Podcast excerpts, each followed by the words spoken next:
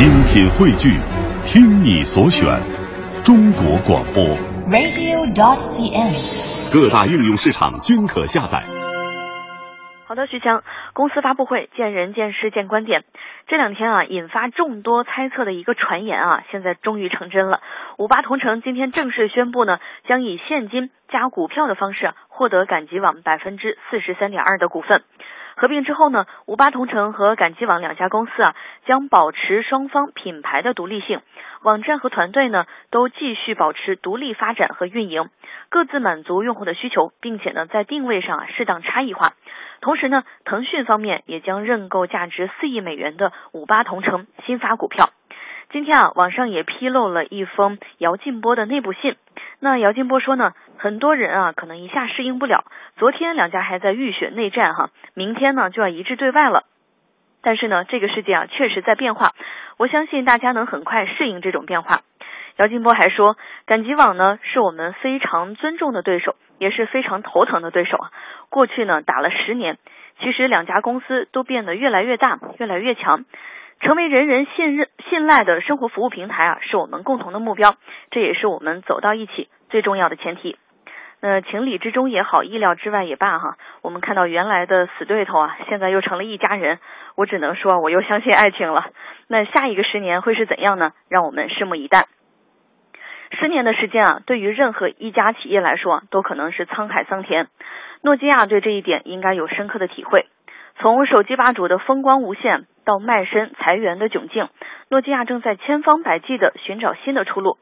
推出手机奢侈品牌微图呢，就是其中的一个尝试。值得庆幸的是啊，微图手机从目前来看啊，运营的还算不错。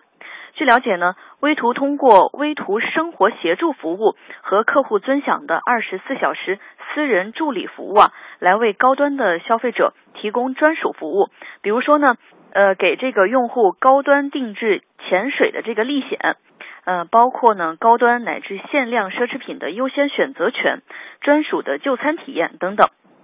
当然了，那这样的服务啊，价格也是不菲哈。不过呢，通过这一类的生活方式服务啊，过去一年呢，微图的消费者增长了百分之三百五十。仅在二零一四年十二月份啊，就有来自全球三十个市场的一万三千多名高端消费者，通过微图生活协助协助服务的应用程序来获取服务和体验。目前，威图旗下拥有三个系列的产品，平均每款的售价都高达十几万元人民币。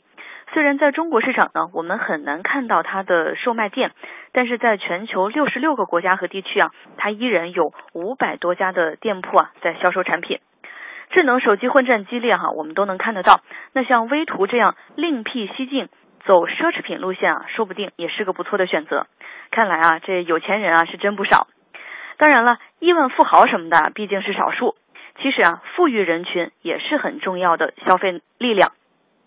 根据最新发布的二零一五年度 Visa 富裕人群研究报告呢，中国富裕人群的年收入啊约为四十二万元人民币，而且呢百分之八十四啊是已婚人士，他们的平均年龄呢是三十三岁，是亚太地区最年轻的一群，同时也是最勤奋的一群富裕人群。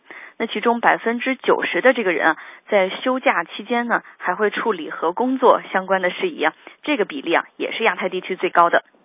那中国年轻的富裕人群身上呢，还有一些有趣的现象，比如说，在中国啊，这个人群引领了艺术品的购买风潮。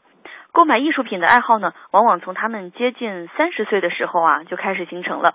那这群人购买的第一件艺术品的平均价格呢，大概是一万七千元人民币，呃，也是仅次于香港啊。那另一个有趣的现象是百分之六十二的中国富裕人群啊。希望给下一代留下传家宝，其中呢，像珠宝啊、手表啊和字画是最为热门的。有句古话说啊，富不过三代。我觉得比留下珠宝、手表更重要的，可能是留下获得财富、运营财富和善待财富的智慧。